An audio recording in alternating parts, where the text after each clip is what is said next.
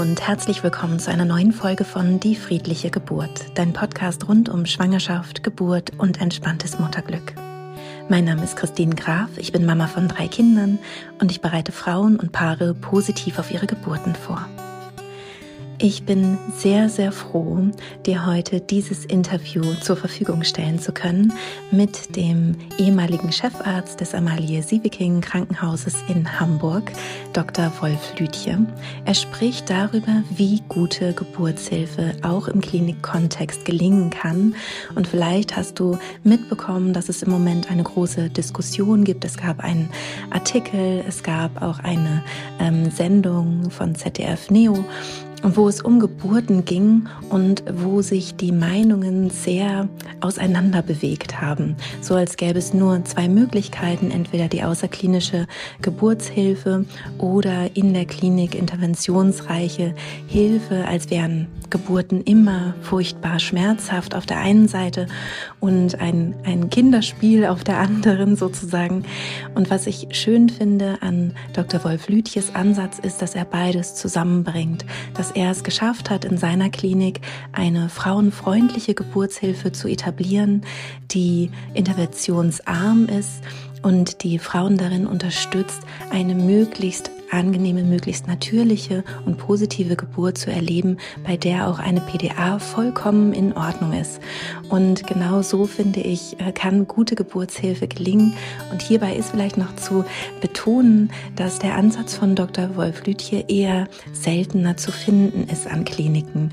Ähm, es gibt den Ansatz auf jeden Fall von Hebammenseite schon sehr stark, aber von Chefarztseite ist er leider noch, ähm, noch eher selten. Deswegen glaube glaube ich, dass dieses Interview nicht nur für dich als Schwangere interessant sein kann, sondern auch für dich, wenn du Hebamme bist oder wenn du Gynäkologin oder Gynäkologe bist.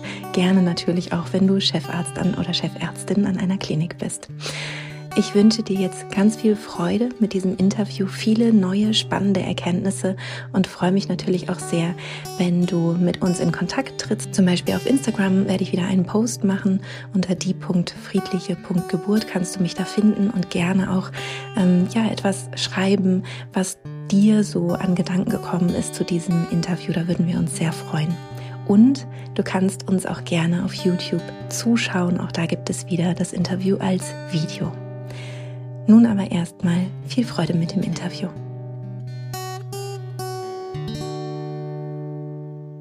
Lieber Herr Dr. Lütje, ich freue mich sehr, dass Sie heute hier bei mir im Podcast zu Gast sind. Denn ich muss gestehen, dass ich ein Fan von Ihnen bin, seit ich beim Infoabend äh, dabei war, der online stattgefunden hat und Sie einfach so viele Sachen gesagt haben, wo mein Herz sofort höher geschlagen hat und ich dachte, das kann doch nicht wahr sein, ähm, dass das möglich ist, dass es in einer Klinik möglich ist, so zu arbeiten. Und ich freue mich, dass wir heute genau über dieses Thema sprechen, nämlich wie kann gute Geburtshilfe in einer Klinik, im Krankenhaus gelingen. Ja, danke für die Einladung. Freut mich, dass ich hier bei Ihnen bin. Und ähm, ja, ich muss auch sagen, umgekehrt, ähm, natürlich habe ich immer wieder von Ihrem Projekt gehört und wir haben hier auch in der Klinik Frauen haben hier entbunden, die nach ihrem Konzept sich vorbereitet haben. Und ähm, ich fand es so schön, dass Sie eben auch den Bezug zur Klinik, ich habe ja auch Ihr Buch gerade gelesen, so gut waren und da nicht ähm, als ein Gegner auftreten, sondern als ein Verbündeter, was vielen Klinikern noch nicht so ganz klar ist. Ähm, und von daher bin ich da ganz bei Ihnen, auch kann fast mit allem in Ihrem Buch, kann ich mit unterschreiben, würde ich glatt auch ein Vorwort dazu schreiben als Kliniker, obwohl Sie ja von einem ganz anderen Stern kommen, von dem Stern, mit dem ich mich jetzt auch schon bald 40 Jahre beschäftigt, nämlich dem Geburtsstern der Frauen, den ich als Mann versuche, versucht, versuche, versucht habe, so gut wie möglich zu begleiten.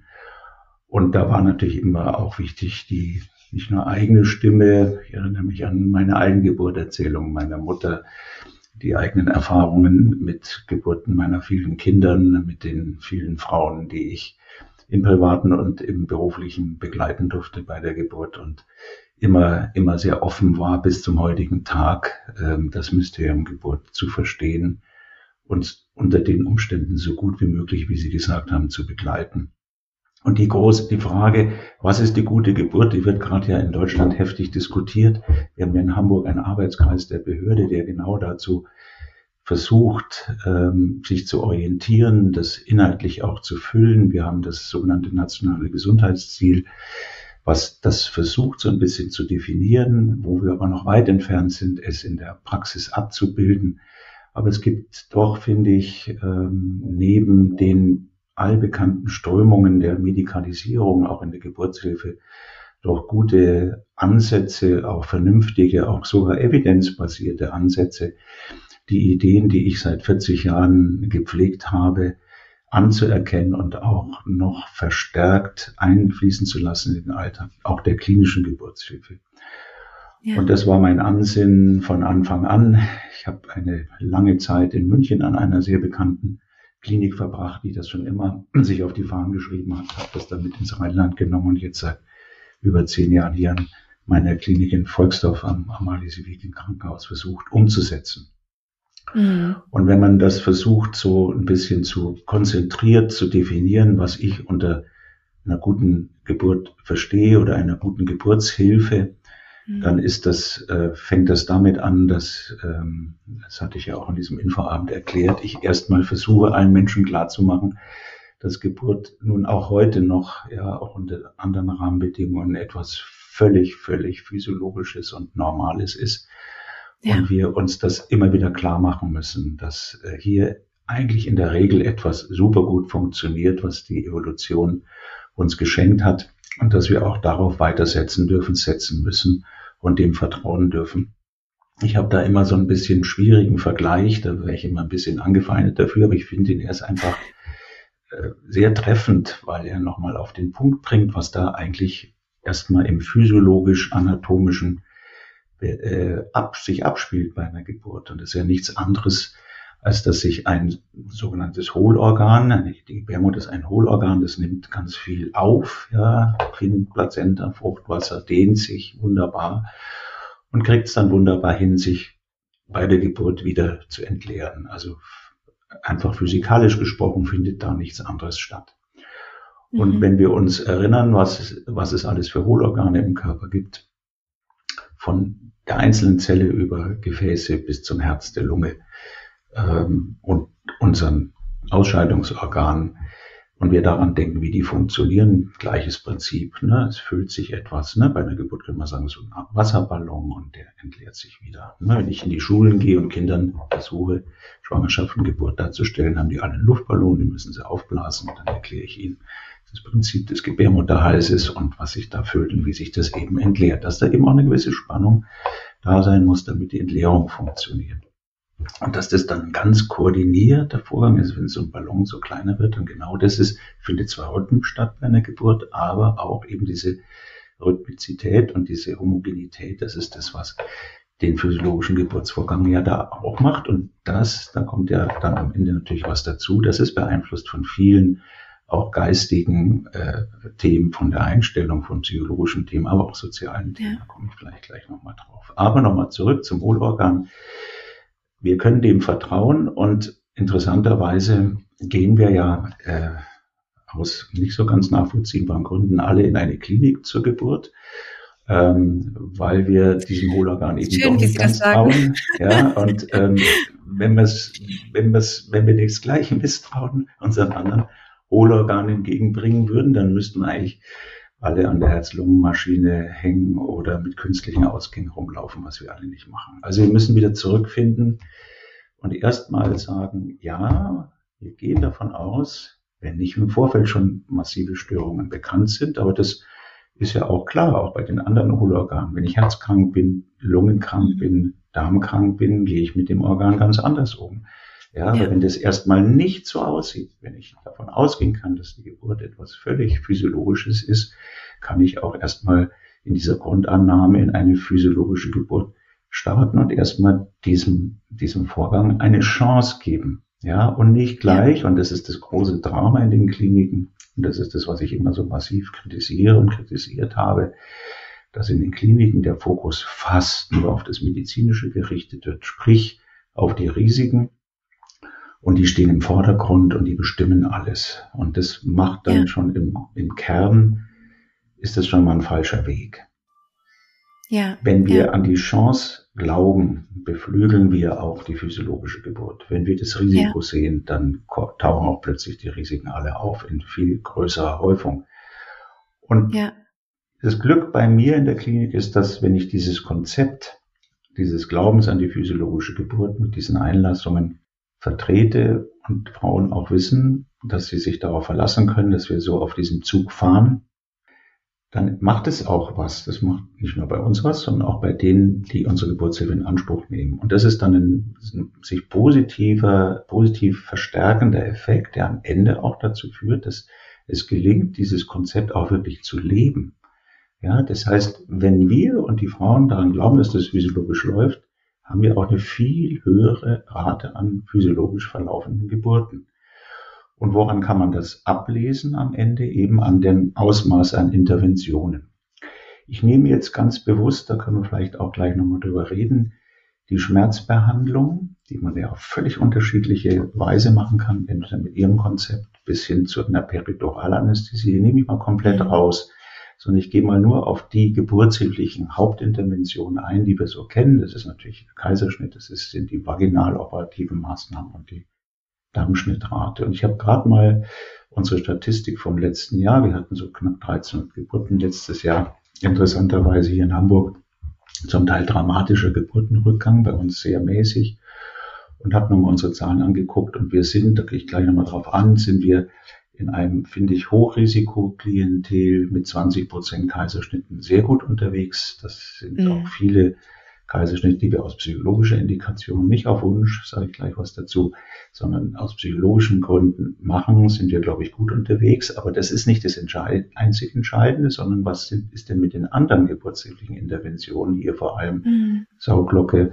ähm, Zange machen wir nicht, machen andere, oder Dammschnitt. Und wenn man das mhm. noch dazu zählt, wir haben so zwei Prozent Dammschnittrate und nochmal zwei Prozent vaginaloperativ, das ist am unteren Limit hier in Deutschland, dann sind wir mit 24 Prozent ja. Gesamtinterventionsrate und auf die kommt es an. Es kommt nicht auf die Kaiserschnittrate, mhm. sondern die Gesamtrate in Interventionen an, sind wir wahnsinnig gut unterwegs. Und da sagen immer alle, na ja, da kommen ja auch nur Frauen, die unbedingt die vaginale Geburt wollen, zu dem Lütje, was so nicht stimmt. Erstens. Mhm. Wir machen auch ganz viele Frauen, wo wir aus psychologischen Gründen durchaus einen Kaiserschnitt machen, den allerdings nicht mhm. geplant aus gutem Grund die von anderen Kliniken abgelehnt wurden. Und wir machen viele schwierige Ansätze, wo von Haus aus Risiken vorliegen, die für uns nicht immer gleich eine Störung sind, aber die häufig halt doch in einer Störung enden und dann eben doch eine Intervention benötigen. Beispiel die Beckenendlage, Beckenendlage Beispiel, ne? Zwillingsgeburten, mhm. Frauen, die schon viele Kaiserschnitte vorher hatten oder Frauen, die besonders hier zu uns kommen, die psychologisch stark alteriert sind, psychische Probleme haben. Wir haben eben ja. auch den psychosomatischen Ansatz, bin einer der ganz wenigen Geburtshilfe und Chefärzte in Deutschland, der auch noch einen Psychotherapie-Zusatztitel hat. Und deswegen hat die, steht hier auf unseren Fahnen immer auch die Psychosomatik, der biopsychosoziale, holistische Ansatz immer ganz mit im Vordergrund.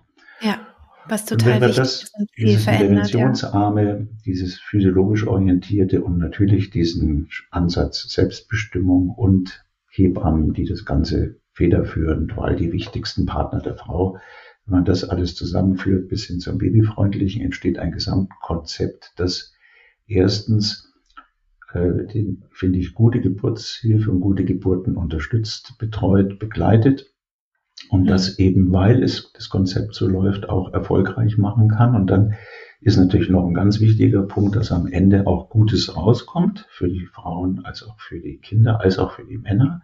Das haben wir alles untersucht. Äh, wir sind hier, wir haben hier keine Auffälligkeiten in den sogenannten Perinataldaten. Äh, wir haben unsere Kinder, denen geht's nicht schlechter, in der Regel besser äh, wie, wie anderen Kindern nach einer Geburt. Wir haben keine erhöhte Komplikationsrate. Ja, da wird insbesondere mhm. die, der, die Schließmuskelverletzung genannt. Da sind wir völlig im Rahmen, obwohl bei uns auch sehr große Kinder ganz normal zur Welt kommen dürfen, die woanders einen Kaiserschnitt bekämen. Ähm, also von daher können wir uns da sehen lassen. Und auch das Geburtserleben haben wir gemessen, ist Gott sei Dank überdurchschnittlich gut. Und ja. dann kommt noch was ganz Wichtiges dazu. Wie kann ich das erfassen? Ich habe vor, vor vielen Jahren ein Angebot entwickelt der Vor- und Nachbesprechung der Geburt. Das heißt, jeder kriegt so einen Gutschein, dass er im Vorfeld in der Planung der Geburt mit mir reden kann und danach. Das nehmen Frauen bis zu zwei Jahren nach der Geburt in Anspruch. Ein wundervolles Instrument, ähm, sowohl bei den Menschen, die manches nicht verstanden haben oder vielleicht sogar auch mal traumatisiert sind, die Geburt zu befrieden, was ich für ganz wichtig halte, aber auch ein unglaubliches Qualitätsinstrument, weil ich das ist ein richtiges Geschenk, was ich dann von den Menschen bekomme, die sich dann nochmal melden und nicht irgendwo in Klinikbewertungen einen Shitstorm loslassen, sondern einfach rückmelden, ja. was nicht gut gelaufen ist. Auch das gibt's bei uns und das können wir aufarbeiten und personalisiert dann mit den Betroffenen besprechen. Also das ist so mal in ja. Kürze das Gesamtkonzept. Ja, ja. Und was mir halt auffällt, ist, dass es eben wirklich, wie Sie eingangs gesagt haben, von Vertrauen geprägt ist, ne? vom Vertrauen in den weiblichen Körper. Und selbst wenn man vielleicht mit gewissen Herausforderungen in die Klinik kommt, wie zum Beispiel eine Beckenendlage oder ein großes Kind oder ähm, psychische Probleme vielleicht, dass man sich, ja, dass, dass man individuell schaut, wie können wir trotzdem den physiologischen Vorgang ähm, unterstützen. Und ähm, wir vertrauen grundsätzlich mal darauf, dass der Körper schon weiß auch, was er tut und das auch gut und richtig machen wird. Na, ganz kurz noch als Erklärung für die, die jetzt vielleicht äh, nicht so aus dem medizinischen Bereich kommen. Physiologisch bedeutet einfach der natürliche Geburtsvorgang. Also ähm, pathologisch wäre der äh, krankhafte Verlauf sozusagen, physiologisch bedeutet der gesunde, natürliche Verlauf. Ja, da ist vielleicht nochmal ganz wichtig, dass man, und das versuche ich auch immer allen klar zu machen, dass äh, wir haben heute so einen Trend, dass im Mutterpass wird ja alles werden. Ne? Das, der Mutterpass ist ja auch ein Instrument, wo ich mir denke, okay, mhm. das müsste man auch mal ändern. Ja, da steht ja immer nur die Pathologie drin. Ne? Die ganzen Risiken, ja. 50 sind da aufgelistet, Schwangerschafts- und Geburtsrisiken, ja. und nur darauf wird fokussiert. Und es wird, nirgendwo gibt es eine Plattform, wo Frauen auch mal Befindlichkeiten da reinschreiben können oder noch andere Themen aufwerfen. Also es ist sehr ein sehr eingeengter Fokus. Und ja, ähm, ich glaube, da müsste man viel breiter, breiter hingucken ähm, und auch dieses Vertrauen, von dem Sie sprechen, was viele Frauen gar nicht mehr haben, weil sie ein Stück weit auch alle Verantwortung abgeben an eine Hebamme oder einen Arzt und viele gar nicht mehr wie früher, wo sie ja gezwungen waren, so ein bisschen in sich reinzuhören und mal zu spüren, wie geht's mir, wie geht's dem Kind, diesen sechsten Sinn zu entwickeln, wie man das bezeichnet, mhm. der einen hohen Stellenwert hat. Das ja. vielen, bringen viele gar nicht mit, weil sie völlig fast entmündigt wurden vom System. Und das System fängt an, das Risiko zu sehen und extrapoliert das Risiko gleich zu der möglichen daraus resultierenden Katastrophe. Ja, also die haben immer, ja. Beckenendlage ist sofort, oh Gott, das gibt, da gibt's ganz schlimme Verletzungen oder das Kind wird es nicht überleben. Dass man wirklich sich das Risiko anschaut und dann mal guckt, okay, heißt denn das gleich automatisch Störung? Und Beckenendlage heißt nicht automatisch Störung. Ja, ich habe mit einem befreundeten Gynäkologen, der so der große Mensch der Beckenendlage in Deutschland ist, Frank Luff in Frankfurt, mal gesagt, eigentlich, wenn wir so, vor allem auch die Technik, die er entwickelt hat, wir machen, die Entbindungen laufen ja meistens im sogenannten Vierfüßlerstand. Und mhm. wenn man einmal gesehen hat, wie so ein Beckenendlagenkind da einfach rausgleitet und sich so fast an der eigenen Nabelschnur festhält und so runtergleitet, so abseilt und dann da sitzt und dann anguckt. Also die gibt kaum schönere Geburten und das ja. abzuschaffen, ja. Also es gibt in, weltweit ja. die höchste Kaiserschnittrate, die, die Indikation, wo alle auf der Welt Kaiserschnitt machen, ist eine Beckenendlage. Mhm. Und wenn man dann solche Geburten erlebt hat, denkt man, da müssen wir, das müssen wir als ein Weltkulturerbe anmelden, die vaginale mhm. Das ja. darf nicht verloren gehen. Das muss ja. weiter in irgendeiner Form erhalten bleiben. Wobei ich einfach sagen muss, das kann man, das ist nur eine Geburtsform, die man nicht immer erfolgreich zur vaginalen Geburt führen kann. Da muss man wirklich strenge Kriterien zugrunde legen, die wir auch haben. Aber wenn man das macht, äh, dann ist man total sicher unterwegs. Und dann gibt's eben nicht die befürchtete Störung. Und die Störung nebenbei ja. ist ja auch nicht immer gleich nicht beherrschbar. Ja, selbst ja. wenn dann das Kind sich nicht allein entwickelt und ich muss Handgriffe anwenden, heißt es ja nicht automatisch, dass ich damit störe oder etwas mhm. Schlimmes mache mit dem Kind. Im Gegenteil. Und auch selbst wenn, wenn dann am Ende das Ergebnis nicht so ist, wie man sich wünscht, ist es nicht immer gleich eine Katastrophe. Ja, es ist nicht schön, wenn ein Kind in eine Kinderklinik muss, wenn es ihm am Anfang nicht gut geht. Aber das ist auch nicht immer gleich die Katastrophe, sprich die Schwerstbehinderung. Und da muss man aufpassen, dass man das wieder sorgenrein trennt und immer die Antwort auf den, an den jeweiligen Punkt setzt. Ja. Risiko ist eben nicht gleich Störung, Störung nicht gleich nicht beherrschbar und nicht beherrschbar nicht gleich Katastrophe. Das in, da den Gesamtbogen zu spannen, darf man nicht, muss es immer getrennt angucken und dann die Antwort finden, die richtige, in der richtigen Situation, mit den richtigen Menschen, ja. die entsprechend geschult und ausgebildet sind, das ist klar. Ganz genau, ganz, ganz genau. Und was ich halt immer wieder höre bei Ihnen, ähm, ich habe Ihnen ja schon häufiger zugehört mittlerweile, zuhören dürfen, ist, dass Sie natürlich einfach eine unglaubliche Erfahrung mitbringen. Ne? Dass Sie seit, seit 40 Jahren, glaube ich, jetzt in, an der Klinik arbeiten. Sie sind Chefarzt in Hamburg. Ähm, und sie haben natürlich einen unglaublichen Erfahrungsschatz und können dann eben auch so eine Ruhe mit reinbringen, wo vielleicht andere, die noch unsicherer wären, jetzt nicht ganz so entspannt vielleicht wären. Nur um auch mal zu erklären, warum sind vielleicht andere ja. Ärzte, Ärztinnen oder Hebammen vielleicht auch unruhig, wo, wo sie vielleicht noch ganz ruhig bleiben würden, weil sie sich das Gesamtbild anschauen und, und sehen können, meine, nach meiner Erfahrung ist das hier alles gut und läuft das alles in Ordnung. Das ist völlig richtig. Also das ja. muss man auch sagen, kann auch nicht jeder. Es hängt natürlich auch wahnsinnig davon ab, ähm, wie man sich entwickelt hat, von welchem eigenen Stern man kommt. Ich glaube, es spielt eine Riesenbedeutung, wie man selber geboren mhm. wurde oder wie man mhm. überhaupt mit dem, dem, dem Privaten auch mit dem Thema Geburt konfrontiert wurde, was die Mutter dazu berichtete, äh, wie man dann auch den Einstieg gefunden hat in die Geburtshilfe, wobei das natürlich auch immer eine Frage des Mindsets ist. Wenn ich von Haus aus, weil ich im Privaten gute Erfahrungen mit Geburt gemacht habe, auch das als eine Grundidee schon mitbringe, auch am Anfang meiner mhm. Karriere, suche ich mir natürlich auch schon einen entsprechenden Arbeitsplatz aus, wo, die, wo diese Idee unterstützt wird. Ja, das mhm. ist ja umgekehrt auch bei den Frauen, die suchen ja auch den Geburtsort, wo sie sich für ihre, mit ihren Vorstellungen sicher fühlen. Und jemand, der eine selbstbestimmte Geburt sucht und völlig mit sich im Reinen ist und komplett an sich glaubt und sich vertraut, wird sich eher in einer Klinik wie, wie meiner finden oder außerklinisch. Und jemand, der dem überhaupt nicht vertraut, der, es gibt ja auch Frauen, die sagen, ich, will, ich habe neulich wieder ein Gespräch geführt, eine Frau, die aus für mich nicht ganz so nachvollziehbaren Gründen, aber subjektiv die Geburt so dramatisch erlebt hat, dass sie unter keinen Umständen mehr schwanger werden wollte. Und eine Freundin, die einen Kaiserschnitt hatte, hat ihr so Positives vom, vom Kaiserschnitt berichtet. Sie nennen das Bauchgeburt, ähm, dass sie dann sich das wieder vorstellen konnte. Das hätte ich natürlich auch in einem Nachgespräch mit ihr aufgelöst, aber die, die war völlig klar, dass das die einzige Möglichkeit ist, nochmal zum Kinde zu kommen. Und in diesen, in diesen riesen Spagat, ja, diesem riesen Kontinuum von Plus bis Minus unendlich, bewegen wir uns und da müssen wir uns komplett individuell bewegen und immer versuchen, denen gerecht zu werden, äh, die da zu uns kommen.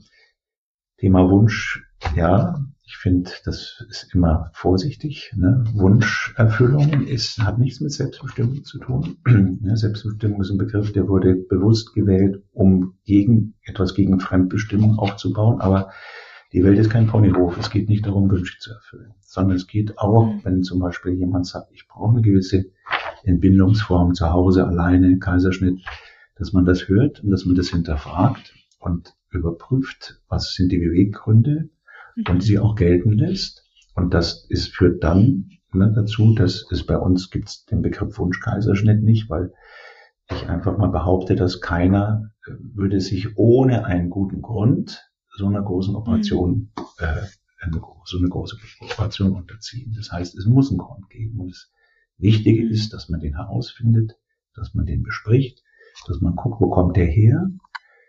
Ähm, kann man, kann, will man daran was ändern an dieser Grundhaltung? Und wenn man merkt, das kann man nicht, dann geht es darum, das zu rechtfertigen und auch umzusetzen. Das machen wir auch. Wobei wir ja. den Kaiserschnitt dann eben vor allem aus äh, kindlichen Gründen nicht planen. Das ist ganz interessant. Das machen wir seit genau, vielen Jahren. Das, genau, ja, das, das würde mich auch interessieren. Ja. Mhm. Wie, das, wie, sie das, wie sie das schaffen, weil die meisten Kliniken das ja nicht machen. Also da werden ähm, Kaiserschnitte, geplante Kaiserschnitte ja. geplant. Also an dem Tag um die Uhrzeit wird dann das Kind geholt und man kann sich das vorher schon im Kalender eintragen. Und bei ihnen ist es so, dass sie wirklich die Wellen, die Wehen kommen lassen, ähm, was ja für die für die Kinder ein ganz ganz großer Vorteil ist und auch für die für die Mütter. Ähm, können Sie dazu noch mal was sagen? Warum kriegen Sie das in Ihrer Klinik hin, was an den meisten Kliniken anscheinend nicht ganz, möglich ganz ist? Spannende Frage. Also das war natürlich auch ein Thema meiner Leitlinienarbeit. Bei der Sektorleitlinie wollte ich unbedingt so einen Passus haben. Da gibt es keine Evidenz, aber es ist zumindest ein, also eine äh, Expertenempfehlung dass man grundsätzlich doch feststellt, dass der ungeplante Kaiserschnitt absolute Vorteile und nur ganz wenige Nachteile hat. Es gibt ein paar Indikationen, äh, wo wir auch wir planen sollten oder soll, soll, sollten müssen, ähm, was aus meiner Sicht eben keine Gründe sein dürfen. Erstens sind organisatorische, Genau. Ja, dass man zum Beispiel sagt, oh, wir haben immer wieder junge Oberärzte da, die kommen dann nicht klar. Wenn eine Frau kommt, die schon drei Kaiserschnitte hat, hatte, da sind so viele Verwachsungen, das müssen wir planen. Ja. Ähm, das sind häufig Gründe, dass man aus personellen Gründen sagt, nee, das nehmen wir mal lieber ins Tagesgeschäft, wo der Chef oder der leitende Oberarzt da ist. Der zweite Grund ist, dass man äh, natürlich gerne plant, weil dann hat man die ganze Mannschaft an Bord, ähm, alle sind da, man hat einen genauen Zeitpunkt man kann dann vielleicht auch, sagt dann auch immer, dann können wir auch besser ausbilden und so weiter. Und das ist der, mit ein Grund, äh, organisatorische Gründe, ähm, warum man dann sagt, äh, wir halten uns die Nächte frei und die Wochenenden und legen das schön in die Woche. Früher wie bei der programmierten Geburt der 70er Jahre. Und dann gibt es noch einen ökonomischen Aspekt. Wenn ich plane, dann kriege ich, man kriegt ja immer eine komplette Pauschale. Und wenn ich nicht plane und die Frau kommt nachts oder am Wochenende, dann muss ich für alle die Nachtzuschläge zahlen. Ich habe vielleicht ein Problem im Arbeitszeitgesetz. Das heißt, am nächsten Tag stehen die Leute, die dann nachts den Kaiserschnitt machen, der eigentlich hätte geplant werden können, nicht mehr zur Verfügung. Da gibt es also auch organisatorische Gründe und ökonomische, die dazu führen, dass manche das nicht machen. Und ich kann das auch ganz gut nachvollziehen. Das sagen wir meine Freunde aus den großen Kliniken, die in der Leitlinie aussaßen. Mensch, Wolf, wenn wir das da reinschreiben und so recht du hast, sowohl aus Sicht von Mutter und Kind, und es eigentlich wünschenswert wäre, das würde uns handlungsfähig machen. Wenn wir nachts da stehen mit einer reduzierten Mannschaft und lass dann von den eigentlich geplanten planbaren Kaiserschnitten drei nachts auflaufen, die wir dann aus gutem Grund auch gleich machen müssen, kriegen wir nicht hin. Wir müssen planen. Das ist der Hauptgrund, warum in Deutschland fast 50 Prozent aller Kaiserschnitte geplant werden. Mhm. Ich finde eine Katastrophe, ja. weil der häufigste Grund, warum ein reifes Neugeborenes in die Kinderklinik kommt, ist ein geplanter Kaiserschnitt. Warum? Weil die viel häufiger sogenannte Anpassungsstörungen haben. Da habe ich übrigens auch ja. einen im wilden Vergleich, da wäre ich auch immer angefeindet dafür, aber ich lasse ihn mal so stehen. Stellen Sie sich mal vor, also so ein Kind, da geht plötzlich, ne, geht die Tür auf und Licht geht an und dann kommt es aus seinem, aus seiner Welt des Avatars, sage ich jetzt immer. Hallo zu dem neuen Film. Ähm, und muss, kommt in eine neue Welt rein, die völlig ganz andere Dinge von diesem Kind verlangen. Das soll atmen, es ja. soll Temperatur regulieren, verdauen, alles unfassbar neue Eindrücke, die es sonst nur sehr zart wahrgenommen hat, plötzlich ableisten. Und die Natur hat ja wunderbar eingerichtet, dass im Zug der Geburt auch diese Vorbereitungsarbeit fürs Kind läuft. Ja, schon Stunden bevor die Geburt überhaupt losgeht, wird die Lunge trocken gelegt, das Fruchtwasser quasi aufgenommen, damit das Kind atmen kann. Und wenn jetzt dieser Kaiserschnitt, dieser geplante Kaiserschnitt, wo einfach zack das Kind alles können muss, da wundert es mich eh, dass so viele Kinder das gut hinkriegen, aber ein kleiner Teil eben nicht und die haben dann Probleme mit der mhm. Atmung und viele andere lang, kurz, mittel, langfristige Themen, die wir ja auch noch diskutieren im Zuge des Kaiserschnitts, vor allem des geplanten Kaiserschnitts. Und dann werden die halt zur Beobachtung in die Kinderklinik gebracht. Und das kann man ihnen einfach ersparen, wenn man einfach auf Regenblasensprung oder sonst was wartet. Und das, der zweite äh, große Vorteil, den der nicht geplante Kaiserschnitt hat, ist der für die Mutter. Ich würde mal behaupten, mit jedem Zentimeter, den der Muttermund bei einer Geburt aufgeht, erhöhen sich prozentual die Chancen für die Frau, dass sie vielleicht beim zweiten, dritten Kind dann doch eine physiologische Geburt hat, was bei den Frauen, die einen mhm. geplanten Kaiserschnitt hat, viel, viel schwieriger ist. Und nochmal zurückkommen zu dem Kind. Wie fühlt sich das, wenn das da so beim geplanten Kaiserschnitt geholt wurde? Stellen Sie sich mal vor, Frau Graf, Sie, ich sage immer so ein Versuch zum halbwegs realistischen Vergleich zu finden. Sie leben in einer Wohnung, in einem Hochhaus, sagen wir mal zweiter Stock. Das ist doch vorstellbar. Und direkt unten, wenn man die Fenster aufmacht, ist ein Schwimmbad, ein Pool. Ja? Und der hat 15 Grad. Gut, das ist für uns Hamburger würde es nicht schrecken, andere im Lande schon. Und stellen Sie sich vor, es ist 4 Uhr morgens, die Tür geht auf, jemand kommt rein, Sie reiben Sie eben noch die Augen, der macht das Fenster auf, nimmt sie und schmeißt sie in diesen Pool hinein. Da passiert ihnen nichts. Das ist eine Höhe, wo sie sich nicht verletzen. Ja, sie werden das mhm. alles überleben, aber nur mal versuchen Sie mal dieses Gefühl nachzuvollziehen. Ja, ja und so behaupte ich, fühlt sich ein Kind, wenn es beim geplanten Kaiserschnitt einfach ad hoc rausgeholt wird und dann vor allem auch noch einen Scheinwerfer guckt. Bei uns ist Standard, dass der genau. Scheinwerfer genau. weggeht, Licht wird abgedunkelt. Ja. Und dann wird das Baby, fällt sofort der Vorhang, ja, wir machen jetzt, hm, bei mir gibt's keine Kaisergeburt, ich sage Ihnen auch warum, weil ich den Begriff auch so schrecklich finde, ja, weil er etwas ähm, beschönigt. Ja, es ist ein Euphemismus, den ich so nicht stehen lassen kann. Kaiserschnitt bleibt Kaiserschnitt. Man kann es Bauchgeburt nennen. Das ist auch ein Euphemismus, aber ein besserer Kaisergeburt. Ja, den finde ich gut. Sozusagen aus einer OP eine Geburt zu machen, die sie ja. so nicht ist und sein kann. Und natürlich geht es darum, den bindungsfördernden Kaiserschnitt zu machen, mache ich seit Jahrzehnten. Und der Vorhang fällt und wir haben inzwischen ein System, dass wir dann direkt der Mutter das Kind geben, dann geht ein zweiter Vorhang hoch und dann wird Bonding gemacht und, ja, und spät abgenabelt und das Kind bleibt genau, der Mutter, das bis die interessiert mich. Wird. Ja. ja, und das interessiert mich. Das heißt, ähm, Davon war ich nämlich auch total fasziniert bei dem Infoabend, dass ich dachte, wie bitte, also sie lassen die Nabelschnur auspulsieren. Ja, natürlich. Trotz Kaiserschnitt. Und das, also das habe ich noch überhaupt nirgendwo gehört. Das finde ich so toll. Ja. ja. Und das geht, also wenn die mal wahnsinnig kurz ist, wird es ein bisschen schwierig, aber ja. es ist gar kein Problem. Die Frauen haben ihr, ihr Bonding-Tuch hier oben um die mhm. Brust. Beim Kaiserschnitt schon kann man auch einfach diese sogenannten CTG-Strümpfe nehmen, die sind da genauso, aber es gibt auch äh, industriell gefertigt, wunderbar.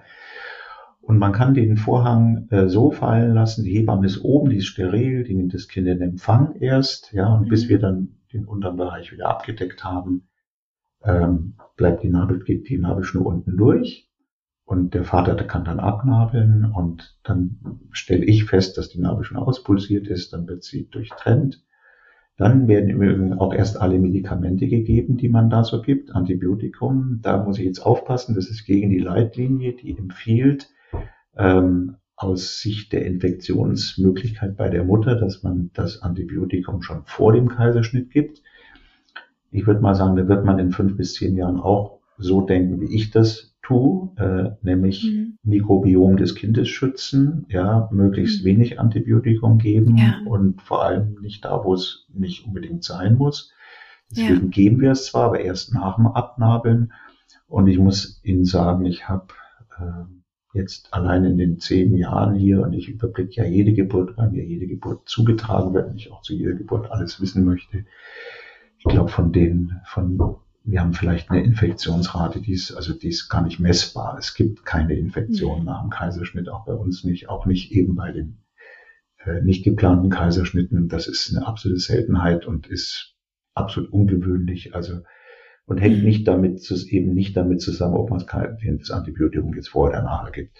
Das scheint in der Praxis keine große Rolle zu spielen. Also von daher kann man das wunderbar das so machen, finde ich. Ja, ja, und absolut. hat auch wieder so einen kleinen Baustein beigetragen. Das Total. Mikrobiom, das ich ja ohnehin schon durch den Kaiserschnitt auch störe, vor allem den geplanten Kaiserschnitt störe, ähm, und das natürlich nicht so vollumfänglich übertragen wird wie bei einer marginalen Geburt, das ist völlig klar. Aber wenn ich dann eben den Kaiserschnitt so mache, ist sofort das Bonding mache, ungestört Antibiotikum nicht gegeben habe und mhm. dann die Frauen auch so nachbetreue, da kommt ja der nächste Punkt, dass wir wirklich die Mutter kommt mit Baby in ihr Bett, kommt auf ihr Zimmer, Familienzimmer, das Kind bleibt bei der Mutter die 48 bis 72 Stunden, die sie maximal bei uns ist. Da kommt dann so ein Punkt, wo ich dann auch manchmal den Frauen im Nachgespräch sage, die ganz enttäuscht sind, dann jetzt doch ein Kaiserschnitt, langer Geburtsverlauf, Muttermund war offen, mhm. viele Stunden. Sage ich, wissen Sie, das haben Sie, das haben wir oft nicht in der Hand. Es gibt oft Gründe, die ich Ihnen auch gar nicht erklären kann, warum das am Ende dieser Notausstieg dann doch der beste für Sie und Ihr Kind ist. Aber klopfen sich doch mal fest auf die Schulter. Sie haben doch wirklich gekämpft wie eine Löwin. Sie sind diesen Berg fast hochgekommen.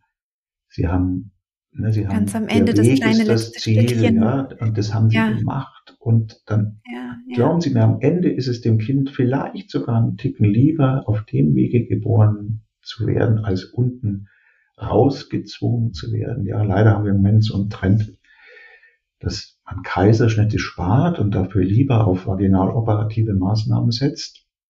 Ich war unlängst auf dem Schweizer Gynäkologenkongress auf dem Podium gesessen mit Herrn Robson. Herr Robson ist ein ganz großartiger Geburtshilfe, finde ich, der in Dublin wirkt und der den sogenannten Robson Score entwickelt hat. Ein Instrument, zu dem wir inzwischen verpflichtet sind, es zu führen. Der Robson Score ist ein Score, wo ich so sehr gut nachvollziehen kann, ob ich mit meiner Kaiserschnittrate in Bezug auf bestimmte Indikationen angemessen unterwegs bin. Und da kann man sehr schön sehen, ob eine Klinik zu viel oder zu wenig Kaiserschnitt bei bestimmten Indikationen macht. Und dann habe ich mir die Zahlen von Herrn Robson mal angeguckt und war ganz einerseits ganz angetan, dass er nur zehn Prozent Kaiserschnitte macht.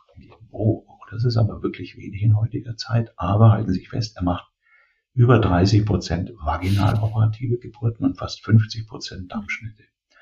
Und das habe ich dann heftig diskutiert und gesagt, ja, ja. es kann doch nicht sein. Und haben Sie mal Geburtserleben und Outcome bei den Kindern, bei den Frauen sich angeguckt, Postnatale die sie so ins Leben zwingen? Ja. ja, das kann es nicht sein, dass sie wie bei einem U-Rohr auf der einen Seite was runterdrücken und auf der anderen Seite geht's hoch, sondern man muss bitte, bitte immer die Gesamtinterventionsrate betrachten. Das würde ich mir auch als ein neues Qualitätskriterium wünschen, dass man gar nicht mehr so auf die Kaiserschnittrate fokussiert, sondern auf die Gesamtinterventionsrate, wobei ich jetzt ganz bewusst aus gutem Grund die Periduralanästhesie da rausnehme, weil die ja. für mich mitunter ein segensreiches Instrument ist. Ähm, und die anderen Dinge würde ich mehr in den Blick rücken. Ja, ja. Ja, und was, äh, was Sie in der Klinik ja auch machen, äh, wenn ich das richtig verstanden habe, ist auf Wunsch, wenn äh, der Kaiserschnitt gut gelaufen ist, dass Sie die äh, Familien schon ähm, nach vier Stunden oder oben vier Stunden herum entlassen nach Hause und dort dann weiter die Schmerzmedikation gemacht das, werden kann. Das, das dürften das? die. Das machen aber ganz, ganz wenige. Das machen ja. vielleicht mal Frauen, wo das Baby dann aus irgendeinem Grund in die Kinderklinik verlegt wurde.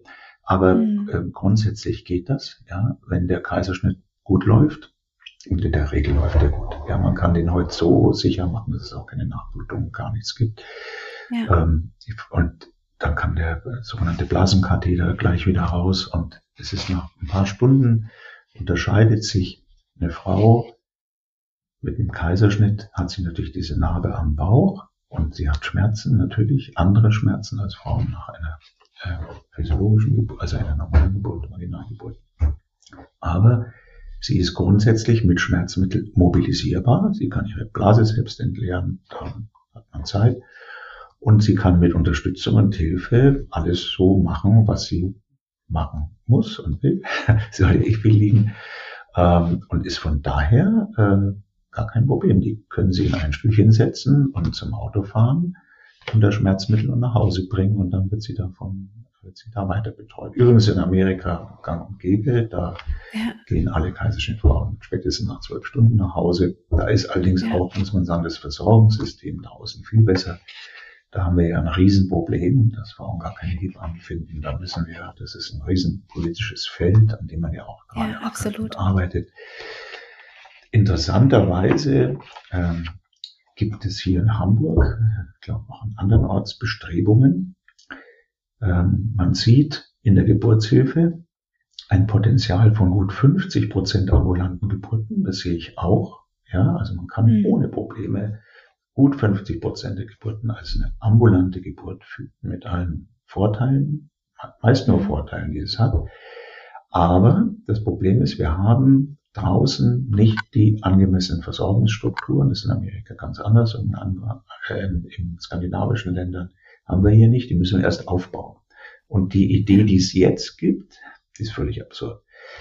Wir sollen 50 Prozent der Frauen ein paar Stunden nach der Geburt nach Hause schicken. Dann müssen wir sie aber im Wochenbett weiter betreuen. Das geht natürlich nicht, dass wir zu denen nach Hause kommen, sondern die müssen dann an, den Tagen drauf kommen, um bestimmte Leistungen noch bei uns abzurufen. Also eine Stillberatung ja. oder eine Nahtkontrolle und was weiß ich alles. Dann sehe ich schon die vielen Schlangen, ja, zu mehreren Zimmern, wo dann die ganzen ambulanten Frauen sich diese Leistungen in der Klinik abrufen, weil sie die draußen nicht kriegen. Also das muss gut ja. koordiniert werden, dann kann man das machen. Absolut, absolut. Es muss ja, es muss was passieren mit dem Hebammenmangel, gegen den Hebammenmangel ja. auf jeden Fall. Also ja. ich bin sehr dankbar, dass ich nach allen drei Geburten immer eine Nachsorgehebamme hatte und das äh, Wochenbett schön zu Hause genießen konnte. Egal wo ich äh, meine Kinder geboren hatte, ähm, war ich immer nach wenigen Stunden wieder zu Hause, was ich, was ich sehr, sehr, sehr genossen habe. Ja.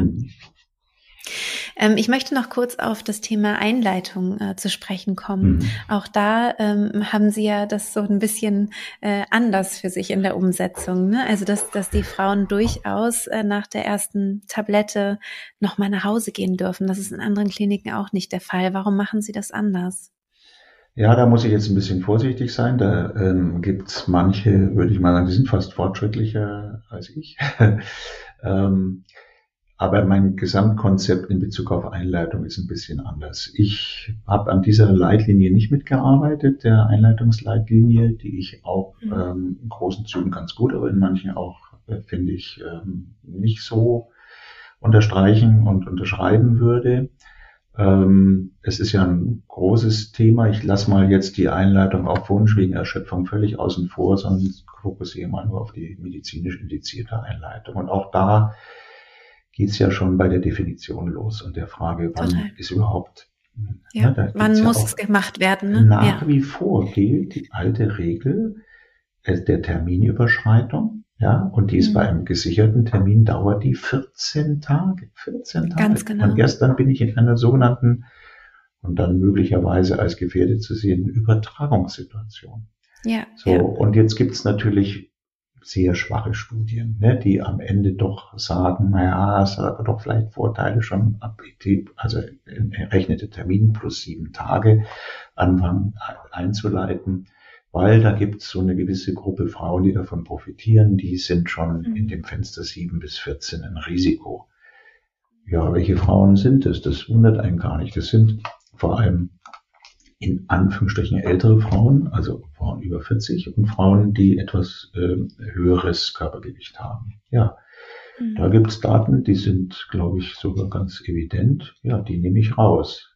Ne, genauso wie ich Frauen, die zuckerkrank mhm. sind oder einen sogenannten Schwangerschaftszucker entwickelt haben, auch die, mhm. die nehme ich raus, weil wir wissen, die übertragen gerne, weil die wegen dieser metabolischen Situation so ein bisschen resistent gegen das Venenmittel Oxytocin sind. Das heißt, die muss ich ein bisschen früher an die Leine legen, ja, damit die rechtzeitig noch anstupsen. Mhm. Ja. Aber ja. wenn ich das, mhm. wenn ich die mal rausnehme und andere Risiken nur von, von und dann mal anfange, erstmal mir den Termin anzugucken und das ist bei uns Standard. Jeder Assistent muss erstmal, wenn die Frau kommt, glauben Sie gar nicht, 20, 30 Prozent kommen wir am Ende drauf, ey, die ist ja noch gar nicht so weit. Die ist ja, ja. von allen Parametern, die man da zugrunde legen kann, hat die ja noch mal drei Tage, bis die überhaupt über sieben Tage im Termin ist. Dann werden die alle wieder nach Hause geschickt, sind total mhm. enttäuscht. Ja, mein Frauenarzt hat dort gesagt, und dann sagen wir, nee, wir haben jetzt alles nochmal angeguckt, Ultraschall, wann haben Sie das Kind das erste Mal wie war Ihr Zyklus und so weiter. Also das ist die erste Hausaufgabe, dass man nicht unnötige ja. Einleitungen macht. Wir ja. machen zum Beispiel auch keine Einleitung, weil das Kind droht, zu groß zu werden. Man denkt, wenn wir jetzt ein mhm. paar hundert Gramm weniger haben, dann äh, haben wir ein besseres Outcome, wir kriegen mehr normale Geburten hin. Stimmt nicht, behaupte ich mal. Weil Einleitung quasi so eine physische und psychische Herausforderung ist, dass wenn das zu lange dauert, sowieso nach ein paar Tagen, die meisten Frauen sagen, jetzt mache ich nicht mehr mit, dann jetzt bitte Kaiserschnitt. Und genau um das zu vermeiden, diesen zu frühen Einstieg in diesen Interventionsmarathon, sollte man sich sehr, sehr gut überlegen. Ja. Dann kommt noch mal was dazu, wenn wir jetzt und das werden wir irgendwann mal haben, ein Parameter finden würden, außer mit Tabellen zu rechnen, wie weit die Schwangerschaft ist. Da gibt es mit Sicherheit auch sogenannte biochemische Marker, die man bestimmen könnte, die mir genau sagen, wie reif dieses oder unreif dieses Kind ist. Und wenn wir die haben, dann könnten wir zum Beispiel die 10% Langlieger ja, äh, rausfiltern. Es gibt Kinder, die können locker drei Wochen länger drin bleiben, ja. nehmen dadurch nicht Schaden. Im Gegenteil. Ja. Ähm, wenn Sie, ich habe immer dann den schönen Vergleich, wenn Sie sich, ich habe einen Apfelbaum im Garten und ähm, man weiß, dass es, dass diese Äpfel sozusagen meist an einem besonders schönen Tag entstehen, wenn viele Bienen unterwegs sind, wenn die alle bestäuben. Das heißt, die haben alle den gleichen, hätten eigentlich den gleichen Abfallzeitpunkt, sprich Entbindungszeitpunkt dieser Äpfel. Der Range aber, wenn ich mich jetzt da drunter legen würde, wenn der erste Apfel fällt und ich müsste da bleiben, bis der letzte runterfällt, würden fünf, sechs Wochen vergehen. Ja, also ein riesen Range und den haben wir beim Menschen auch. Wir haben wie bei einer so gaußschen Verteilungskurve rund um den Termin. Das fängt 14 Tage vorher an, dann geht die Kurve hoch, dann kommt der errechnete Termin, ja, an dem kommen übrigens nur ein, zwei Prozent der Kinder zur Welt und dann fällt die Kurve bis der Terminüberschreitung 14 Tage wieder ab. Das bleiben aber, das sind aber immer noch, wenn Sie sich gucken, ab ET plus 7, das sind immer noch 25 Prozent Kinder, die noch gar nicht so weit sind. Die stehen noch aus. Das ist Physiologie. Mhm. Ja? Mhm. Und da jetzt einzugreifen, mit was auch immer, egal was Sie da machen, es ist ein Eingriff und Sie zwingen ja. die Natur, sich Gedanken zu machen zur Geburt frühzeitig wo sie auch gar nicht wissen, wie die darauf antwortet. Ja, ja. ja. Und aus welchen Gründen die Natur das so macht. Ne? Also, also wir wissen überhaupt nicht, das erzähle ich den Frauen auch immer, wenn, wenn sie, wenn jetzt die Natur vorgesehen hat, dass sie morgen ihr Kind kriegen, ja, dann muss ich sie nur einmal scharf angucken und sie kriegen wen, ja. Wenn die Natur aber gesagt hat, nee, ich brauche noch zehn Tage. Noch nicht fertig, ich, ja, genau. Ich steige hier ein mit der Einleitung. Ja dann kann ich zwar die zehn Tage verkürzen, vielleicht auf sechs, sieben, ja, durch die Einleitungsmaßnahmen, aber ich brauche viele Tage, wo ich einleiten muss. So, und jetzt kommt mhm. was ganz Wichtiges. Was macht, wie, wie leite ich denn ein? Und da bin ich der festen Überzeugung, das kann man wirklich mit allem Möglichen machen. Ich bin nach wie vor ein, ein Verfechter der oralen Gabe dieses äh, äh, Zytotec, äh, das ja so in Verruf gekommen ist. Und ähm, ich habe ja. mich da in der Debatte damals auch gemeldet als ein Verfechter dieses Medikaments, nicht der Fehldosierung, um Gottes Willen, sondern der richtigen, des richtig dosierten Medikaments. Ich habe das immer schon Lotus äh, ähm, gegeben. Ich hatte ein, war auch beauftragt, ein Gutachten zu machen zu dem jetzt zugelassenen Medikament Angusta, was ich immer noch viel zu hoch dosiert empfinde und die Gabeintervalle viel zu kurz. Bei uns läuft es viel, viel Low-Doser. Mhm. Und das fordert natürlich viel Geduld von uns, von den Frauen. Es muss vor jeder weiteren Gabe wird komplett reevaluiert. Ein Arzt muss sich das angucken mit der Hebamme. Es muss entschieden werden, geben wir das, geben wir das, die gleiche Dosis, geben wir mehr. Also total personalisiertes Schema. Es gibt nicht Tag neun gibt's das, das, das, sondern es wird jede, jede Gabe wird besprochen. Dann Grundregel nach 17 Uhr nicht mehr einleiten. Ja. Dass die Frauen schlafen. Pause, können. Frauen ja. soll schlafen. Ich muss dem Parasympathikus eine Chance zu geben. Wir wissen die meisten, wie ein Beginn nachts, wenn der Parasympathikus mhm. wirkt. Die Frau hat ja dann auch physiologisch, wenn sie über dem Termin ist, sechs, sieben Prozent Chance, dass sie nachts eigene Wehen kriegt, die ich viel besser mhm. finde als die künstlich induzierten aus vielen ja. Gründen. Auch wenn wir so gut wie keine Wehenstürme sehen bei diesem Konzept. Und dann fängt man am nächsten Morgen wieder an. Und dann ist auch ganz wichtig, wenn wir denn nun zwei Tage eingeleitet haben und wir sehen, da ist alles schick, alles in Ordnung, der Mutterkuchen scheint noch super gut zu funktionieren, dem Kind geht's gut, wir sind, stehen nicht mit dem Rücken an der Wand, wir haben nicht Blasensprung fünf Tage.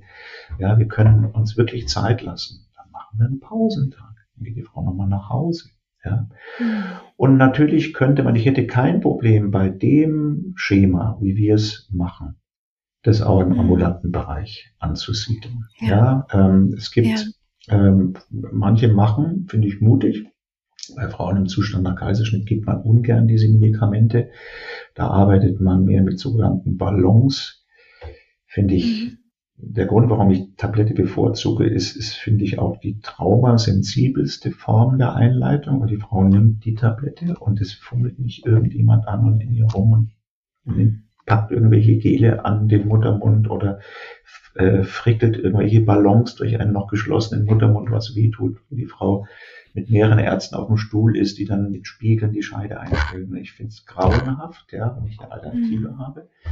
Aber es ist natürlich im Zustand nach Kaiserschnitt möglicherweise doch mitunter, wenn man das problemlos einlegen kann, eine Form, wo Frauen dann eben mit so einem Ballonkatheter auch nach Hause dürfen über Nacht. Das finde ich, mhm. finde ich eine tolle Sache. Und wir machen, gibt es auch ein paar Daten, die das als sicher erweisen.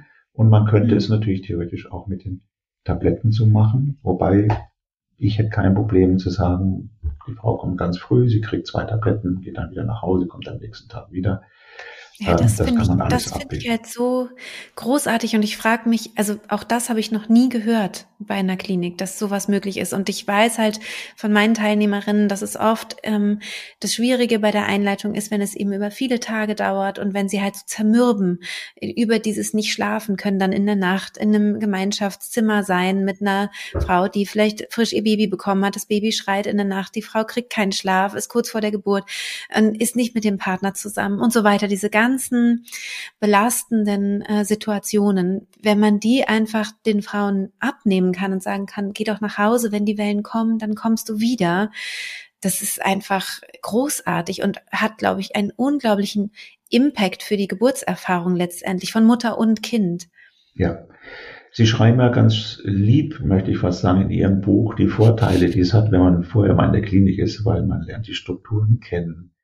Man die Gerüche, die Geräusche, naja, ich, die Menschen. Ich versuche natürlich, ich versuche natürlich die Frauen mit den Umständen, die gerade da sind, irgendwie auch zu befrieden.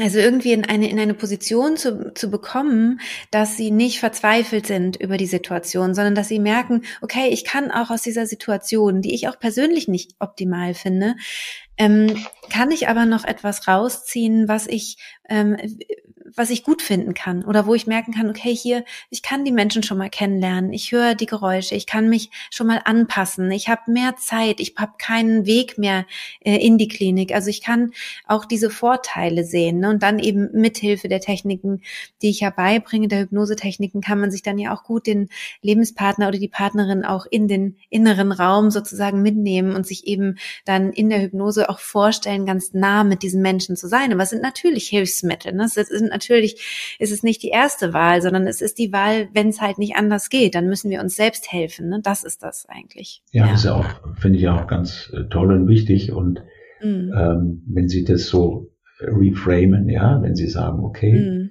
wenn das nun wirklich mit gutem Grund, ja, weil man eben bestimmte ja. Risiken sieht, die genau. man nicht in die Eskalation bringen möchte, durch die Einleitung als eine wichtige und gute Form sieht, schon allein dadurch, dass ja bei der Einleitung der Haupteffekt der Einleitung, das äh, wissen viele gar nicht, ist erstmal gar nicht unbedingt, dass jetzt das Kind unbedingt schnell kommt, sondern ich will mit der Einleitung und der Provokation eines gewissen Maßes an Wehen einfach testen, ob die, das Organ, was in dieser Phase am allerwichtigsten ist, nämlich der Mutterkuchen, noch ausreichend Reserven hat, um den, mhm. um diese stressige Phase der Geburt gut zu arbeiten und das Kind so gut zu versorgen, dass man eben mhm. nicht einen Kaiserschnitt machen muss. Da hatte ich mal einen ganz spannenden Fall, eine Frau, die ging 20 Tage über den Termin. Ja, da war alles soweit auch immer noch so grenzwertig schick und ich habe mit ihr immer besprochen, also wissen Sie was Sie, ich mache das alles mit. Ich glaube auch nicht, dass Sie nach Hause gehen und dann am nächsten Tag kommen und Ihr Kind hat das nicht überlebt, da haben wir genügend Teste gemacht. Aber meine Sorge ist, dass wenn die Geburt dann kommt der Mutterkuchen 20 Tage übertragen und dann bei der Geburt wirklich zusammenbricht, dass wir dann einen guten Grund haben, einen Kaiserschnitt zu machen. Das hat sie alles verstanden. Sie kam dann, kam auch Tag 22. Dickgrünes Fruchtwasser, schlechte Herzdünne, Kaiserschnitt. Und ich ging am nächsten Tag zu ihr und habe mit ihr gesprochen und nachgefragt. Und dann stand sie da, lächelnd, voller Dank und hat gesagt, ich bin so dankbar. Ich habe überhaupt kein Problem mit dem Kaiserschnitt. Für mich war viel wichtiger, dass dieses Kind entscheidet, wann es geboren wird. Das hat es jetzt und wie? machen dürfen. Und ich habe ja. diesen Kaiserschnitt für mich und fürs Kind billig in Kauf genommen, weil das in meiner inneren Wertigkeit wieder einen Stellenwert hat. Das finde ich ist ähm, toll, wenn man sowas macht und machen kann und man muss es nicht immer verstehen und auch die, äh, es ist, und man muss aber auch nicht seine eigene Wertigkeit zu der der Frauen machen, sondern das dann einfach auch wirklich unterstützen und sagen, ja, das ist dein Weg gewesen und den haben wir so unterstützt ja. und du wusstest, worauf du sich einlässt und wenn es für dich jetzt in Ordnung ist. Ich dachte am Ende, sie bereut es jetzt doch, aber es war genau das, was sie brauchte.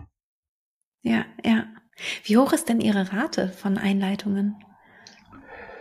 Ähm, da, da, das finden Sie mich auf dem falschen Fuß. Da hat so haben wir oh. gar keine Statistik. Ähm, aber ich würde würd sagen, dass die ähm, so grob geschätzt äh, höchstens zehn Prozent ist bei uns.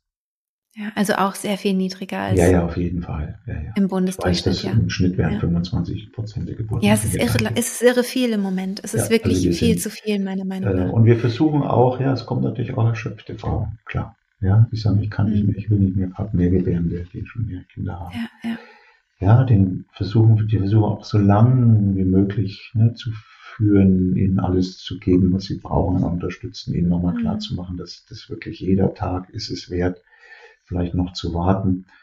Äh, man hat es natürlich ein bisschen leichter bei Frauen, die schon Kinder geboren haben. Da funktioniert es mit der Einleitung auch meistens ein bisschen schneller.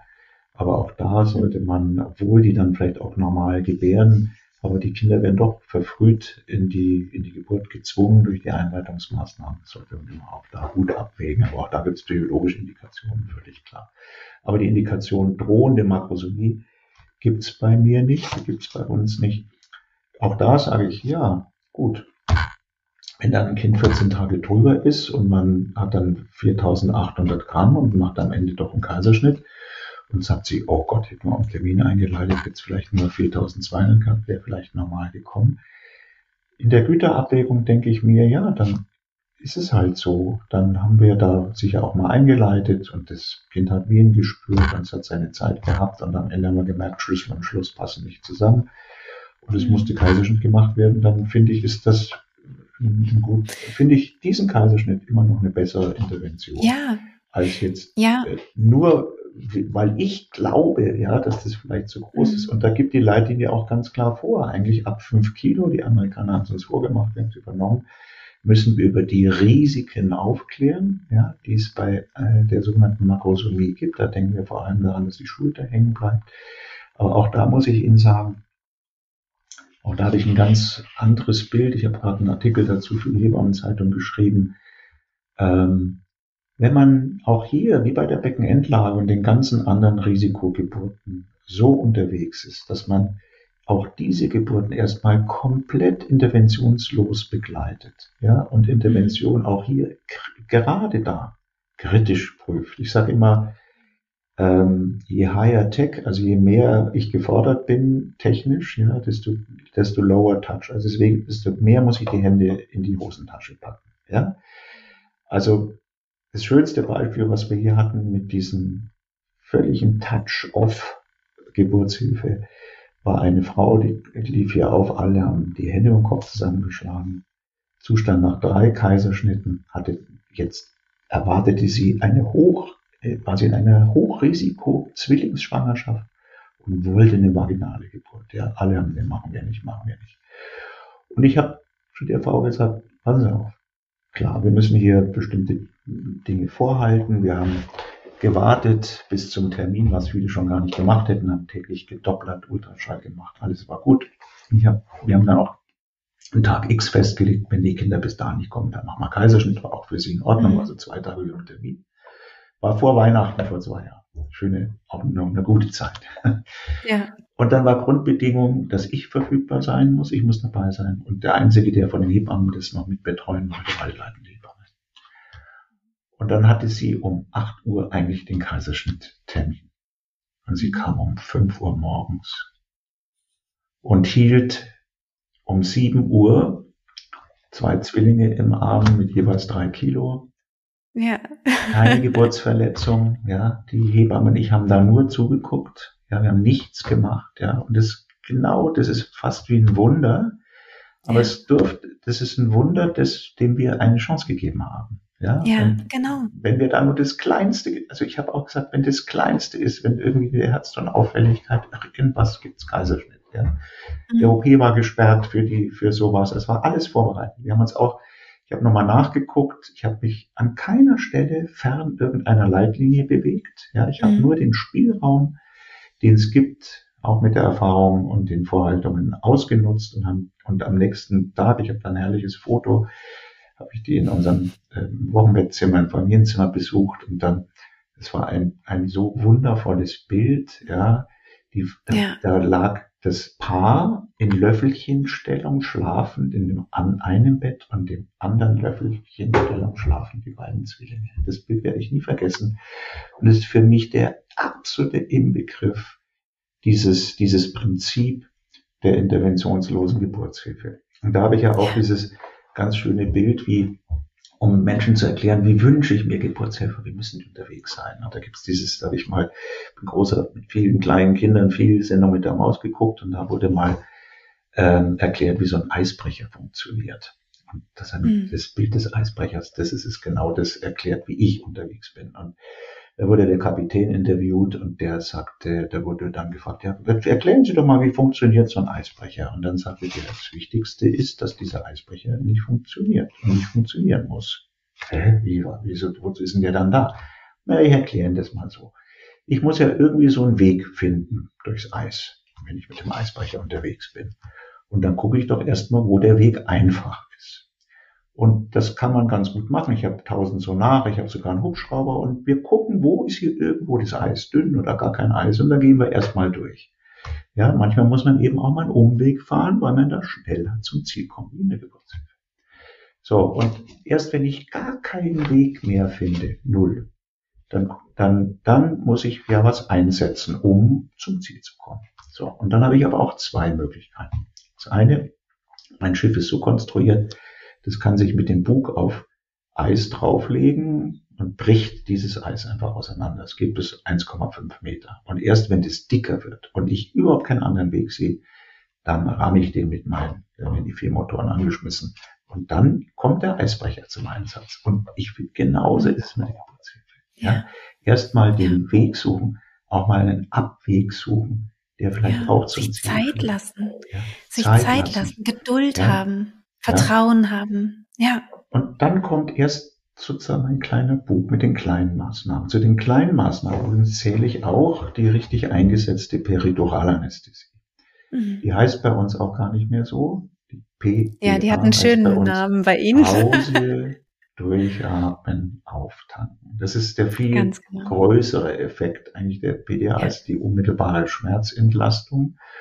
Ja. Und wenn ich das auch so nutze und auch wirklich mal Pause mache und nicht dann gleich mit dem Wehentropf anfange und allem, sondern wirklich alle kommen erstmal zu sich, man sortiert sich neu, das Kind hat nochmal, findet dann einen völlig entspannten Beckenboden, der vielleicht durch Stress, Angst, Schmerz völlig angespannt war und kann sich nochmal viel besser da einpassen. Die Frau kommt wieder zur Energie, ja, also diese Hauptthemen, die wir ja so haben an Belastung, Angst, Schmerz, Anspannung, Stress, sind erstmal zur Ruhe gebracht.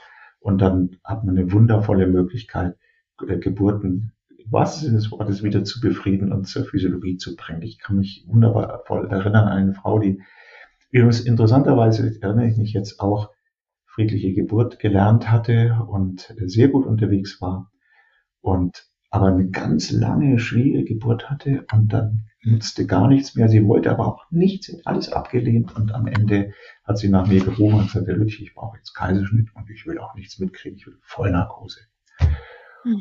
Und dann habe ich kurz mit ihr gesprochen und habe auf wirklich sie auf Knien ringend gebeten, doch jetzt sich erstmal in einen Zustand zu bringen, wo sie wieder entscheidungsfähig ist. Ja, ich habe gesagt, ich glaube nicht, dass sie das jetzt wollen die Umstände dieser Geburt, die sie bis jetzt so tapfer gemeistert haben, bringen sie dazu, jetzt den Notausstieg zu wählen. Völlig nachvollziehbar, aber nehmen Sie doch bitte erst nochmal sozusagen meinen Buch. Die Hilfe ja, in Anspruch. Dieses, ja, ja, ja, bevor wir jetzt da ist, Motoren genau. da reinfahren. Und da hat ja, sie sich so schwer getan und irgendwann hat sie die hm. PDA bekommen. Ich habe ihr natürlich, und das ist ganz wichtig, versprochen, wenn sie dann schmerzentspannt liegen, komme ich wieder. Und wenn sie dann sagen, ich will trotzdem den Kaiserschnitt, und zwar in Vollnarkose, dann kriegen sie den. Das ist, das ist dann die richtige Selbstbestimmung. Und das ist dann auch die Selbstbestimmung.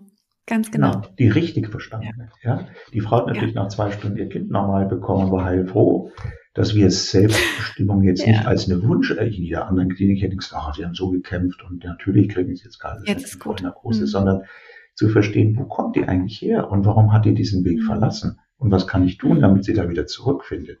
Absolut. Und das ist die Kunst, finde ich, äh, auch der guten psychologischen und kommunikativen Begleitung, zu verstehen, wer kommt eigentlich hier von welchem Stern. Das gibt es umgekehrt übrigens auch.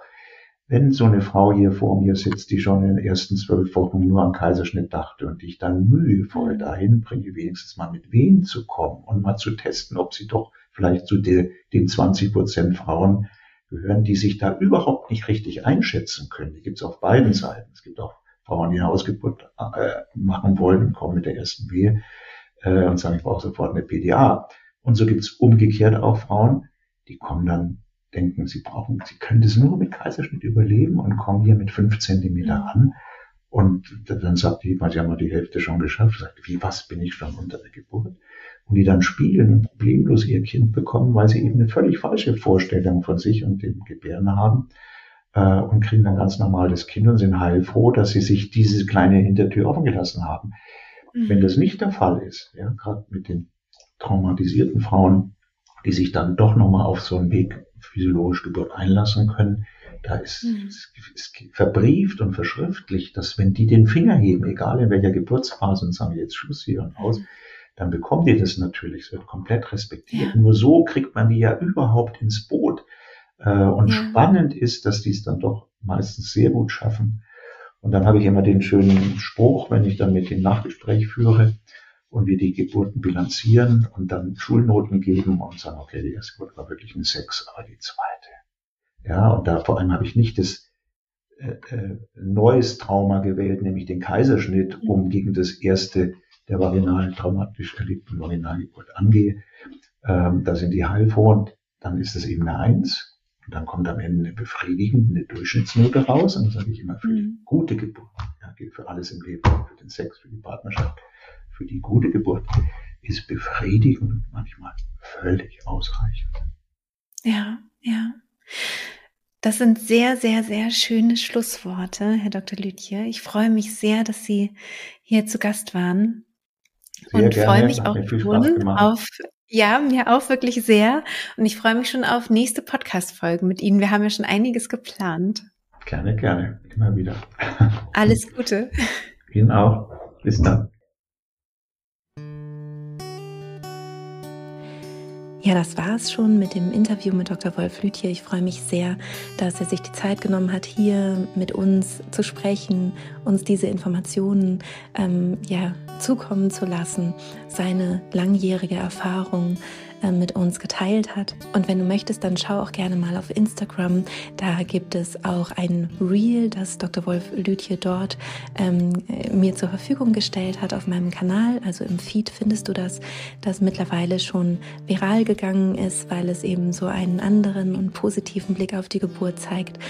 Ähm, dieses Video wurde schon sehr, sehr viel ähm, geteilt und angeschaut, von Hebammen geteilt, von Ärzten, Ärztinnen geteilt.